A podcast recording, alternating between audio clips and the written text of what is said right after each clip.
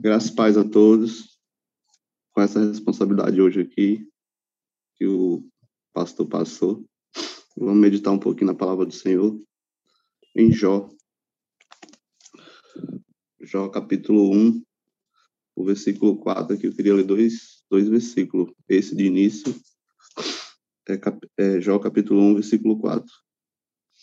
Os filhos de Jó iam às casas um dos outros e davam banquetes, cada um por sua vez. E as três irmãs eram sempre convidadas para esses comes e bebes. Quando terminava uma rodada de banquetes, Jó se levantava de madrugada e oferecia sacrifício em favor de cada um dos seus filhos, para purificá-los. Jó sempre fazia isso, porque pensava que um dos filhos poderia ter pecado ofendendo a Deus em pensamento. Agora vamos lá para o capítulo 40. Eu queria ler também. Capítulo 40, do versículo 1 ao 14. Então o Senhor disse: Jó, você desafiou a mim, o Deus Todo-Poderoso. Vai desistir ou vai me dar uma resposta? Então, em resposta ao Senhor, Jó disse: eu não valo nada. Que posso, que posso responder? Prefiro ficar calado.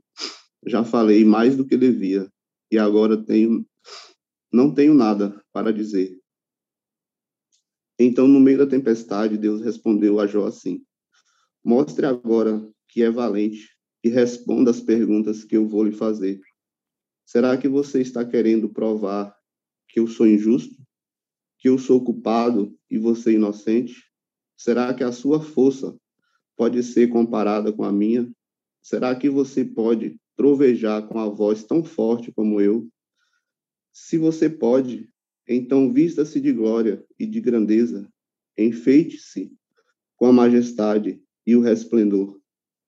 Olhe para todos os orgulhosos, faça explodir a sua raiva contra ele e humilhe-os.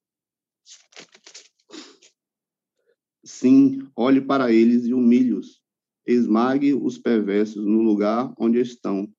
Sepulte todos na terra. Amarre-os na prisão dos mortos. Se você fizer isso, eu serei o primeiro a louvá-lo e a reconhecer que você venceu pelas suas próprias forças. Amém? Eu meditando no livro de Jó, e eu vi essa passagem e o Espírito Santo do Senhor tocou muito.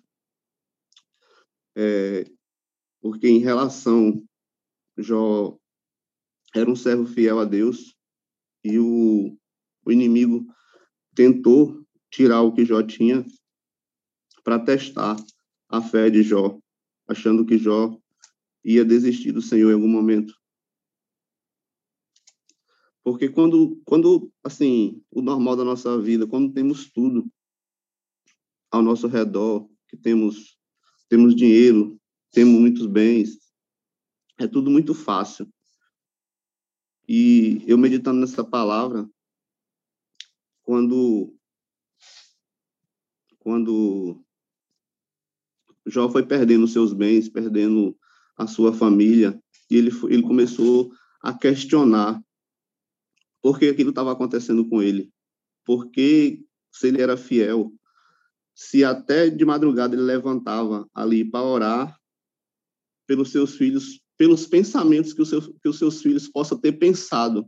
E ele orava de madrugada e ele começou a se questionar por que, que Deus estava tirando tudo dele, por que Deus estava tirando a família dele, tirando os bens deles, por que, que ele estava naquela situação de chegar a pegar um caco de telha para arrancar suas feridas e questionar Deus por tudo que estava acontecendo na sua vida. Porque nós valorizamos mais a grandeza de Deus em nossas vidas quando estamos bem, quando, quando temos tudo. E quando começamos a perder alguém, perder algum familiar, um ente querido, começamos a perder, às vezes, um carro, perder, perder um emprego, e começamos a questionar Deus, não, mas eu fui fiel, eu tenho tentado ser fiel. E ficamos procurando resposta, porque tudo que acontece na nossa vida tem um propósito. E às vezes fica questionando, nós ficamos questionando Deus em tudo. Esquecemos de tudo que Deus fez para nós até aqui. É, depois de muita dor e perdas, começamos a questionar a permissão do Senhor em nossas vidas. E estou muito nervoso, vocês estão percebendo, né? É o costume. Mas Deus falou grandemente no meu coração através disso. Comecei a meditar nessa situação assim, porque muitas vezes não entendemos os propósitos de Deus, mas quando nós firmamos o nosso pensamento na palavra do Senhor, quando oramos e nos acalmamos e, e aqui aquela tempestade passa às vezes de situações difíceis na nossa vida, nós entendemos o propósito de Deus lá na frente. No momento, é, no momento, a maioria das vezes a gente entra em desespero, sem saber o que fazer, ficar questionando Deus, e muitas decisões que tomamos sem orar, sem pensar. Mas Deus sempre fala nos nossos corações. Lá na frente, sempre entendemos o propósito do Senhor em tudo que fazemos, em tudo que Ele faz.